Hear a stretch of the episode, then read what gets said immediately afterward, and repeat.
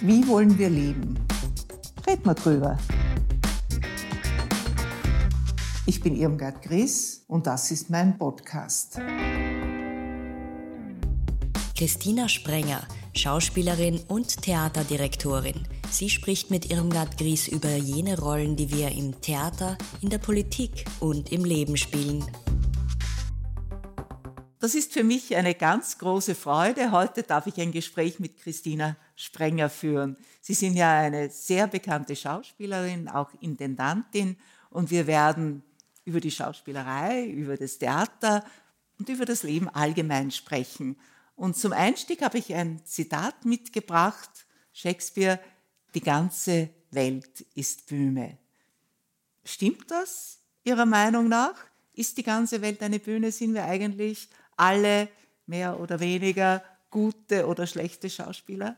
Also ich würde es unterschreiben. Ich glaube, wir alle sind irgendwie in gewissen Rollen. Und ich denke, dass es eben Menschen gibt, die, die das professionell machen, so wie in meinem Fall. Und ich habe auch ein Zitat mitgebracht von Egon Friedel, den ich sehr schätze, sehr liebe. Also hat sehr viel wichtige und schlaue Dinge über das Theater gesagt. Und mein Lieblingszitat, das mich eigentlich wirklich schon sehr lange begleitet, Immer ist der Vorhang unten, nur einmal ist er oben.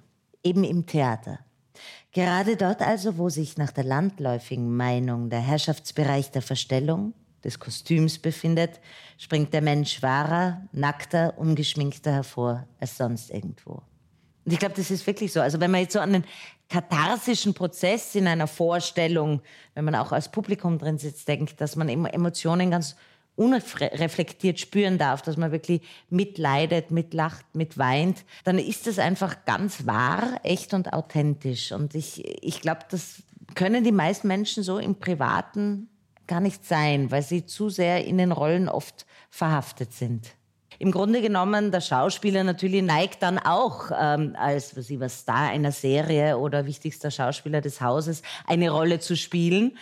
Aber auf der Bühne selbst ist er meistens offener, ehrlicher, durchlässiger als, als Privatperson. Mir ist schon öfter aufgefallen bei Schauspielerinnen und bei Schauspielern, dass sie dann nach einiger Zeit beginnen, auch Regie zu führen.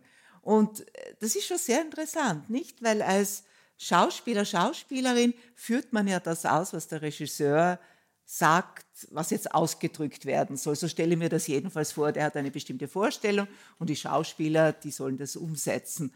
Und ich kann schon nachvollziehen, dass es schon auch faszinierend ist, sich zu überlegen, was ist, wenn ich das einmal gestalte? Bei Ihnen war das offenbar auch so, dass Sie dann nach einiger Zeit das Gefühl gehabt haben, jetzt ist die Zeit reif, Jetzt, jetzt sagen, bin ich einmal die Chefin, um das jetzt ganz einfach auszudrücken. Ja, es hat natürlich, also nach 13 Jahren Fernseharbeit war es einfach einmal spannend, natürlich in erster Linie wieder zum Theater zurückzukehren. Und natürlich ist in erster Linie dann auch die Intendanz auf mich zugekommen, des Stadttheater Berndorfs. Und ich muss sagen, das war insofern schon sehr spannend, weil es wirklich ein totaler Perspektivenwechsel ist. Ne? Normalerweise wirst du angerufen und es wird dir eine Rolle angeboten und jetzt darf ich anrufen und darf eine Rolle anbieten. Ich wähle die Stücke aus, ich besetze die Regisseurinnen und Regisseure, ich entscheide, ob ich selbst Regie führen will. Es ist so, dass man natürlich auf einmal in einer ganz anderen Position ist. Da bin ich, glaube ich, durch eine gute Schule auch gegangen, was das Drehen betrifft. Ich bin eine absolute Teamplayerin. Also bei mir gibt es keine großen Rollen, keine kleinen Rollen, bei mir gibt es keine wichtigen Menschen und unwichtigen Menschen. Das ist genauso wie am Set. Am Set ist einfach jede Person, die da ist, wichtig für diesen Bereich, wo er einfach den Aufgabenbereich hat. Und von daher bin ich da, glaube ich, ein, ein Mensch, der gut Harmonien herstellen kann. Mhm. Also ich kann gut ein Team fordern fordern und auch formen. Und das ist etwas, was mir sehr zugute kommt. Das ist nicht so wichtig jetzt als Schauspielerin, weil da gibt es auch sehr viele Narzissten und egomanisch veranlagte Menschen, die jetzt eher sich selber jetzt in dem Vordergrund sehen. Aber sobald man eine Intendanz oder auch Regie führt, ist es sehr wichtig, dass man in der Lage ist, eine Harmonie, ein Team, ein Miteinander Geschichten erzählen wollen. Um das geht's ja. Es ist so toll, wenn ein Produkt fertig ist und wenn man einfach spürt, okay, den Leuten gefällt, sie nehmen es so an. Von daher verstehe ich auch die Politik, es ist einfach so schön, wenn was aufgeht, wenn ein Plan funktioniert, wenn man etwas gestalten darf. Also das ist auf der Bühne faszinierend, genauso faszinierend eben wie im wahren Leben. Das glaube ich auch, also nicht nur in der Politik, aber bei jedem Handwerker, überall. Ja. Sie haben ja sicher unterschiedliche Regisseure, Regisseurinnen, Intendanten erlebt. Und macht es eigentlich einen Unterschied, ob jemand von diesen Persönlichkeiten vorher Schauspieler war?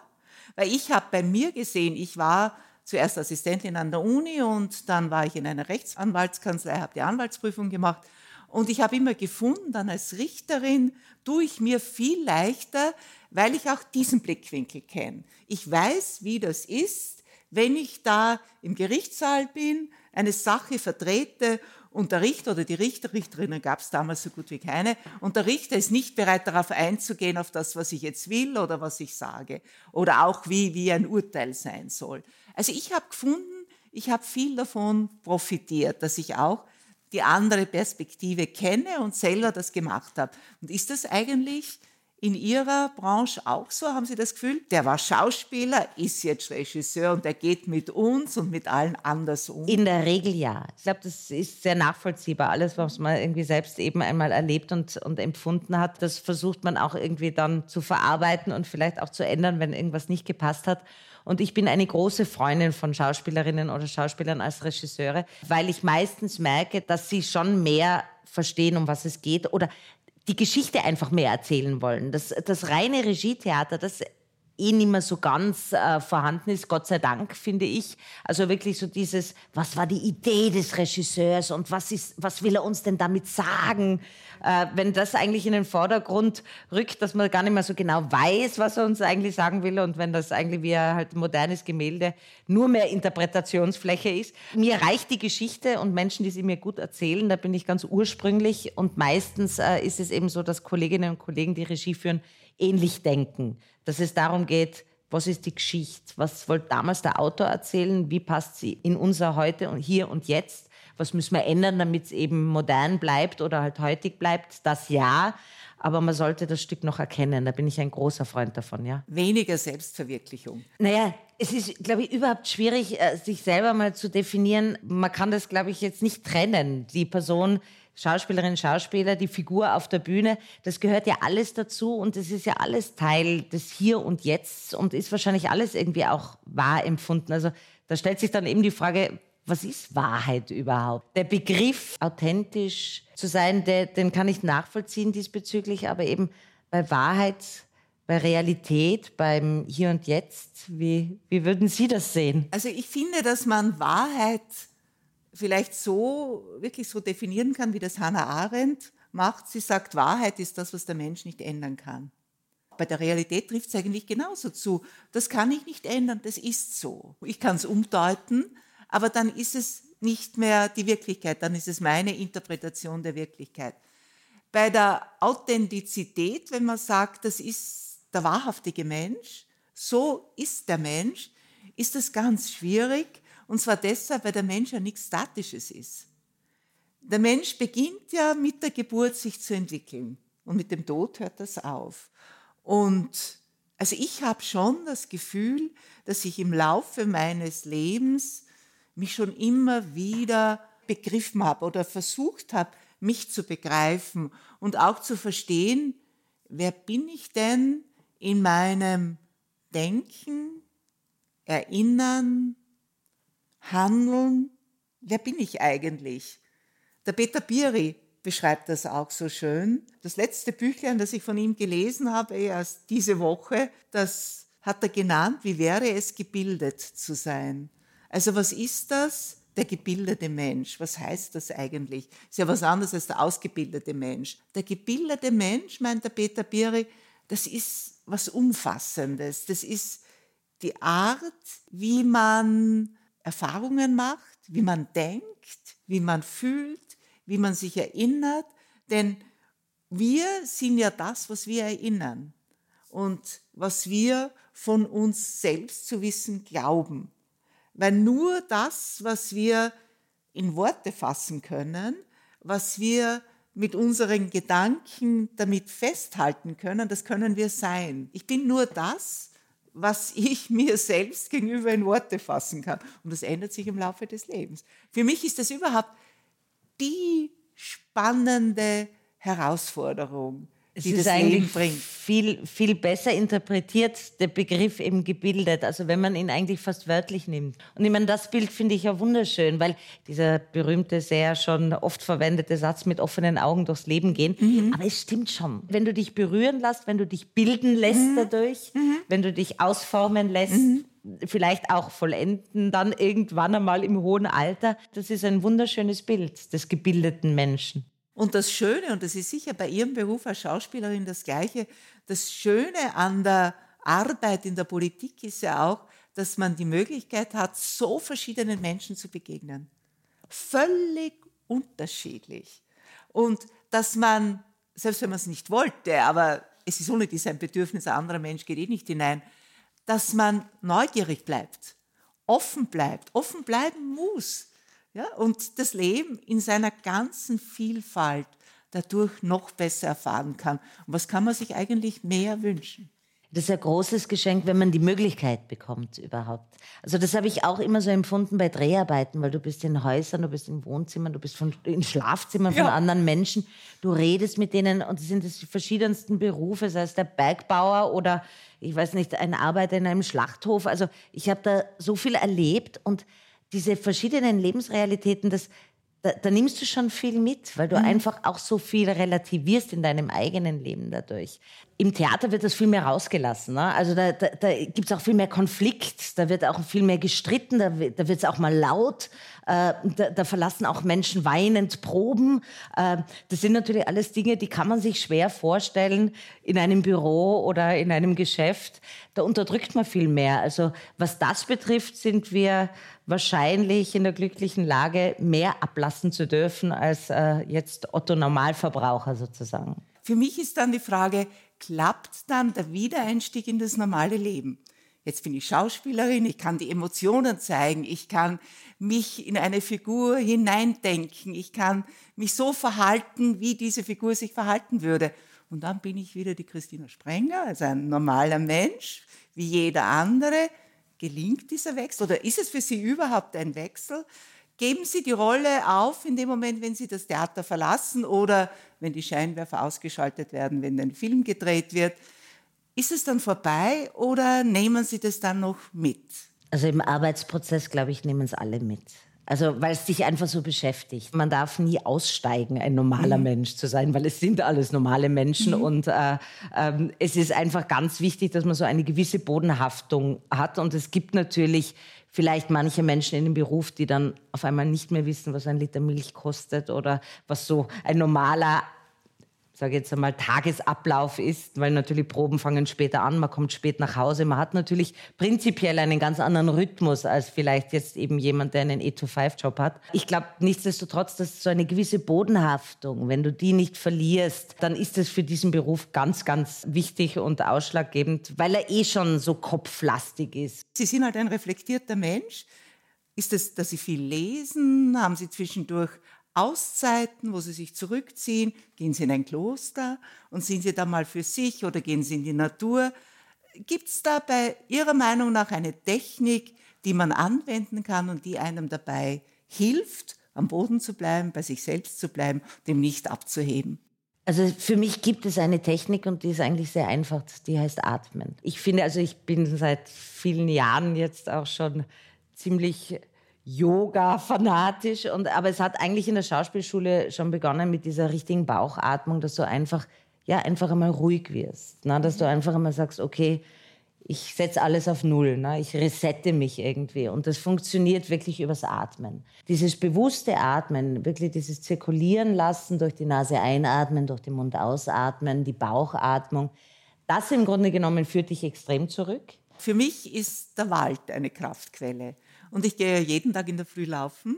Und allein zu sehen, wie sich die Natur im Laufe des Jahres verändert. Im Frühjahr, wenn es beginnt grün zu werden, wenn der Waldboden noch grün ist, dann nehme ich das in mich auf und werde dann auch ganz ruhig, kann aber auch gut nachdenken. Das war schon als Richterin so, wenn ich ein ganz ein schwieriges Problem gehabt habe, dann konnte ich am ehesten beim Laufen eine Lösung finden.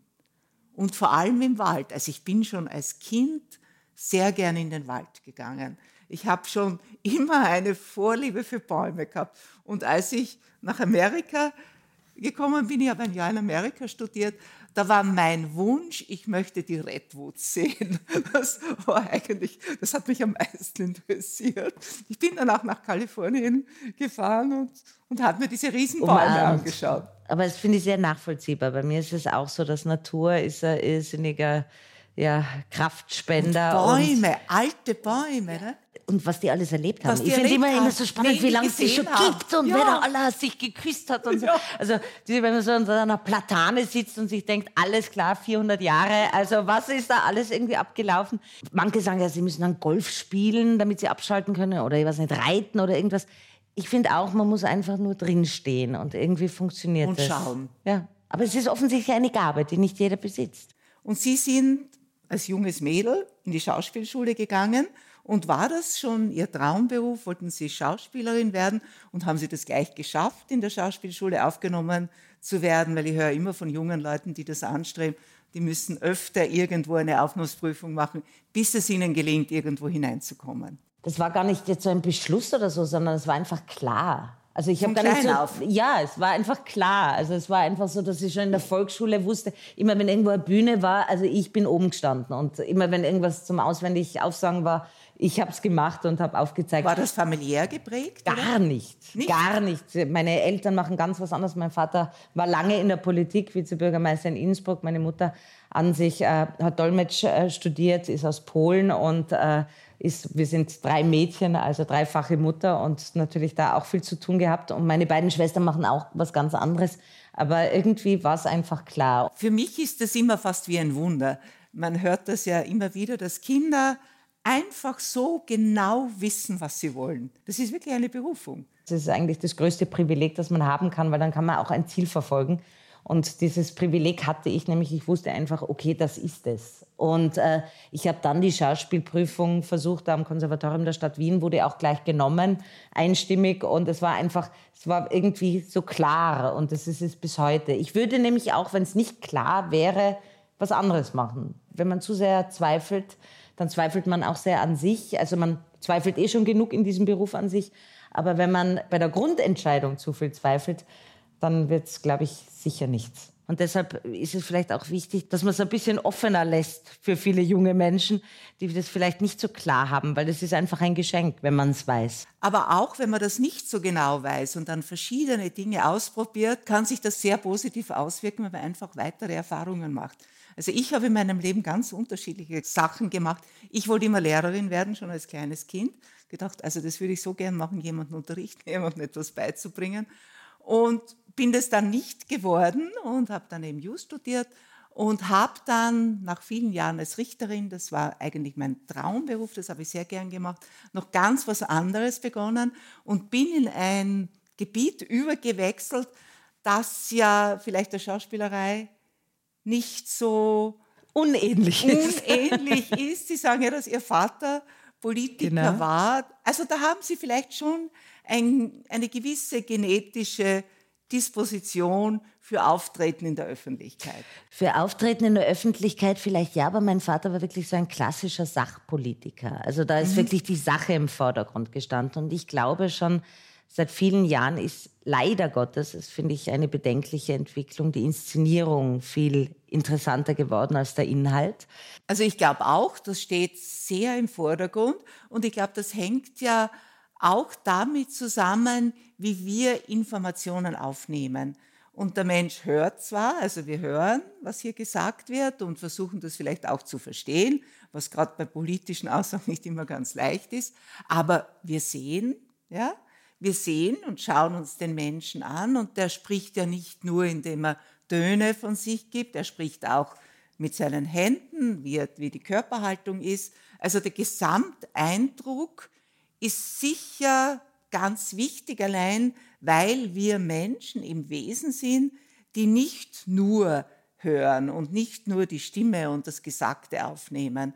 Und ein Politiker, eine Politikerin will ja mit den Botschaften, die er oder sie meint, bringen zu können, auch gehört und aufgenommen werden. Und da muss man dann schon die Möglichkeit nützen oder die Botschaft so aufzubereiten, dass sie auch wirklich aufgenommen wird. Und wenn dann eben dazugehört, dass man auf eine bestimmte Art sich gibt, auf eine bestimmte Art sich kleidet, das Haar eine bestimmte Farbe hat oder was immer. Bei Frauen ist es ja noch schwieriger als bei Männern. Dann muss man halt Konzessionen machen, auch wenn man meint, eigentlich verfälscht das mich, weil ich bin ja nicht so, weil sonst die Gefahr besteht, dass man nicht durchkommt. Also ich sehe da schon ein, große, ein großes Problem und eine große Herausforderung. Also für mich ist das nicht ganz leicht.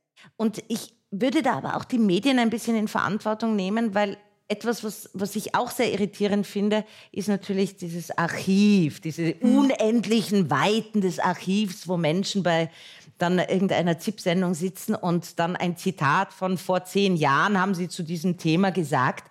Und natürlich ist es so, dass erstens einmal sich die Welt dreht und Dinge sich ändern und sich Situationen ändern und man auch vielleicht äh, etwas, was man vor zehn Jahren gesagt hat, jetzt auch anders sieht oder anders beurteilen würde. Und man sieht ja auch bei fast allen Menschen in der Politik, dass die Erleichterung, wenn es vorbei ist, also es ist zwar meistens schon irgendwie, werden sie davon, dazu gezwungen oder gedrängt oder hätten sie es vielleicht selber nicht gewählt, weil es natürlich schon auch eine unfassbar spannende Aufgabe sicher ist. Aber die Erleichterung dann ist schon meistens vorhanden. Also kommt mir so vor. Ja, das glaube ich auch nicht. Das ist einfach eine Befreiung. Aber was Sie haben ja die Authentizität erwähnt und das ist wirklich der Widerspruch schlechthin. Man verlangt von den Leuten, dass sie authentisch sind und gleichzeitig verlangt man, dass sie genau dem Bild entsprechen, das man sich von einem Politiker oder einer Politikerin macht. Also wie das zusammengehen soll, authentisch sein, aber einer bestimmten Vorstellung zu entsprechen, das weiß ich nicht. Das ist das eine. Und das Zweite ist, weil Sie das Archiv erwähnt haben. Ich habe mich immer schon gewundert, dass Menschen in der Politik viel eher oder fast nur über das stolpern, was sie gesagt haben und nicht über das, was sie getan oder nicht getan haben. Also jemand ist korrupt. Gut, also das ist ein sehr, finde ich ein sehr schlauer Satz, weil das empfinde ich wirklich auch immer so, wo man denkt, also jetzt vor 2007 haben Sie aber in einem Interview gesagt, weil man denkt, Leideln, ich meine, wir haben aber 2019 und 2007 war einfach ein anderes Jahr und man muss den Menschen auch irgendwie die Möglichkeit geben, ohne Gesichtsverlust äh, die Meinung zu ändern. Und natürlich, wenn es jetzt ganz ein wichtiger Saga war zu einem ganz, ganz wichtigen Thema, aber nachdem ja die, die handelnden Personen sich auch geändert haben in den verschiedenen Parteien und so, äh, muss man ja da irgendwie auch die Möglichkeit zulassen, dass man vielleicht da was Neues sagt. Und es ist wirklich schwierig. Also es wundert mich nicht, dass man sehr schwer äh, spannende Persönlichkeiten dazu bringt, in die Politik zu gehen, weil es ist mittlerweile, glaube ich, so viel beschnitten. Also es, du, du brauchst eigentlich eigentlich ist am besten praktisch, äh, wenn du idealistisch bist, mit Erfahrung, dann äh, sozusagen auch schon wirklich medienaffin und geschickt, da sozusagen eigentlich schon ein bisschen berechnend. Also du solltest so viele Eigenschaften besitzen, um da irgendwie zu realisieren können. Äh, das hat keiner, weil keiner ist ein Wunderwutzi, ne? Und keine eierlegende Wollmilchsau, ja, genau. so schön heißt. Na, aber in, in dem Zusammenhang, es war ja wirklich auch völlig richtig oder verständlich, was die Frau Klawischnik gesagt hat, nachdem sie zu Novomatic gewechselt ist. Da habe ich ein Interview mit ihr gelesen, ich glaube in der Süddeutschen oder wo das war. Und da hat sie gesagt, ich war in der Politik eine Kunstfigur. Genau. Und ich wollte das nicht mehr. Und ich glaube, das trifft auf die meisten zu. Und es ist wirklich, mich stören all diese Widersprüche, vor allem auch in den Medien, wenn dann kommentiert wird, ja, der ist ja eigentlich schon ganz künstlich, nicht? Der spielt da eine Rolle und es wird aber ständig erwartet, dass er dieser Rolle gerecht wird. Also wie das aufgehen soll. Also ich glaube, die Medien, die ja wieder das transportieren, von dem sie glauben, dass es die Erwartung der Medienkonsumenten ist. Und da weiß ich nicht, inwieweit das self-fulfilling prophecies sind, dass sie einfach sagen, die wollen das so, daher machen wir es so und weil sie es so machen, wollen die das so. Also Ursache und Wirkung ist da schwer auseinander zu glauben.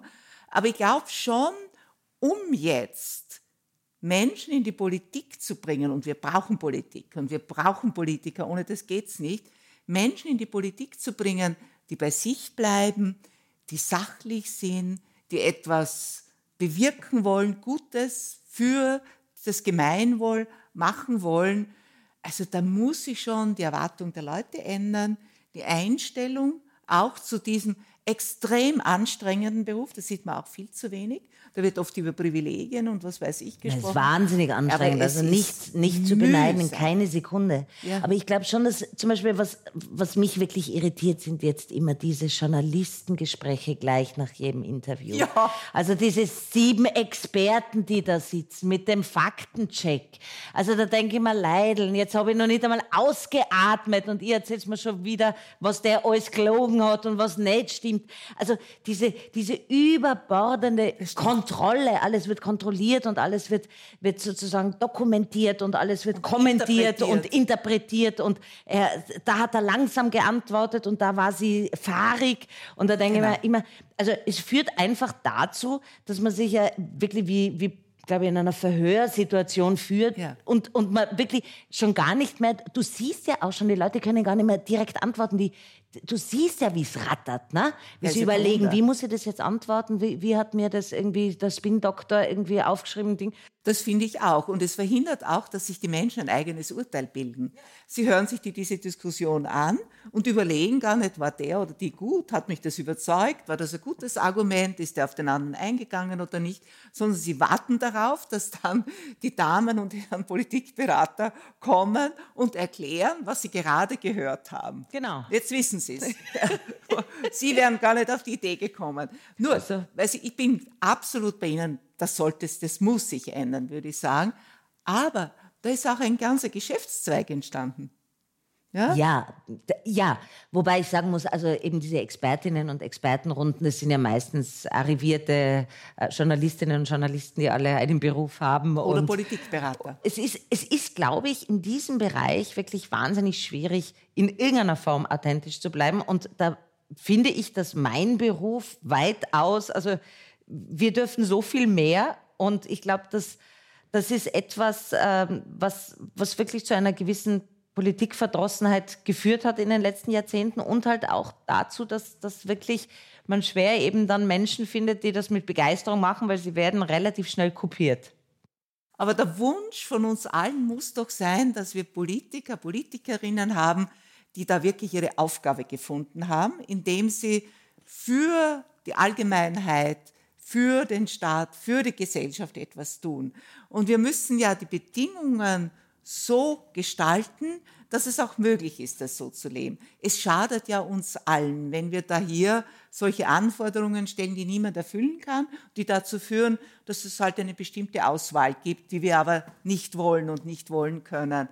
Also würde ich absolut so unterschreiben und ich bin auch jemand, der, der durchaus das, das immer verteidigt, vielleicht wirklich auch durch diese private Sicht des Vaters, äh, habe ich das natürlich immer sehr intensiv mitbekommen, wie schwierig dieser Beruf ist und wie fordernd und im Grunde genommen eben diese Unmöglichkeit, es allen recht zu machen. Dann natürlich die einzelnen Apparate, die dahinter stehen. Also wie gesagt, für mich ist die Rolle, die ein Politiker, eine Politikerin bekommt, zugeteilt bekommt, die ist viel verfestigter, als es am Theater je sein könnte. Also es ist einfach so, dass, dass, dass einfach so viele Bedürfnisse dann eigentlich auf einen einprasseln. Deshalb ja, natürlich, es ist ganz, ganz wichtig, dass man das Bild auch des, der Politikerin und des Politikers in der Gesellschaft ändert und auch diesen Überanspruch in jeglichen Bereichen. Ja, also ich höre auch immer wieder, dass Leute zu mir sagen, warum tun sie sich warum das an? Warum tun sie sich das an, ja. ja. Und das ist eigentlich wirklich traurig, ne? Ja. weil es ist ja eine Ehre, wenn man das machen darf. Man darf ja die Menschen vertreten, die einem die Stimme gegeben haben. Und das ist ja etwas, was extrem inspirierend, anspornend und etwas ist, wo man sagt, ich habe da wirklich eine Aufgabe, ich kann etwas bewirken. Aber Sie, Sie haben das natürlich aus äh, äh, nachvollziehbaren und wunderbaren Gründen gewählt, diesen Weg. Es, also ich glaube, man braucht ein großes Maß an Empathie, man braucht ein großes eine Neugierde auf die Menschen, auf verschiedene Lebensrealitäten. Es gibt natürlich auch viele Menschen, die da eher eine hierarchische Angelegenheit sehen, die natürlich vielleicht Aufstiegsmöglichkeiten. Und wir bräuchten halt mehr, wir müssten mehr diese Idealisten vor den Vorhang holen, die das halt wirklich, wo man einfach spürt. Und die gibt es, mein Papa hat immer gesagt, es gibt keine gute Farbe, es gibt nur gute Leid. Ja, aber wir können ja daran mitwirken, indem Absolut. wir darüber sprechen, indem wir das bewusst machen und indem wir uns dann auch entsprechend entscheiden. Weil irgendwo ist es ja Katze, eine Katze, die sich in den Schwanz beißt. Ne? Wenn ich sage, es finden sich nicht die richtigen Leute, aber die Bedingungen sind so, dass die richtigen Leute eigentlich da gar nicht ankommen, dann kann es nicht funktionieren. Aber wir können ja was tun. Ne? Jeder kann dazu einen Beitrag leisten. Allein wenn er in seinem Umkreis das zum Thema macht, wenn er darüber spricht. Und wenn das jemand macht wie Sie, der ja da auch wirklich was dazu sagen kann, der das kennt, der das Leben kennt, ich finde, dann kann er schon viel bringen und uns als Gesellschaft weiterhelfen. Das war für mich ein wunderbares Gespräch und ich bin Ihnen sehr dankbar, dass Sie Zeit dafür gefunden haben. Vielen Dank und alles, alles Gute für Ihre schönen Aufgaben. Vielen Dank für die Einladung und ich kann es nur zurückgeben. Es war sehr anregend und ich werde viel mitnehmen und ja, in mich gehen und ein bisschen mich weiterbilden. Apropos, ich habe gerade ein sehr interessantes Buch gelesen, eigentlich ist es ein Büchlein, und zwar von Peter Biri, Wie wäre es gebildet zu sein? Ich kann das sehr empfehlen.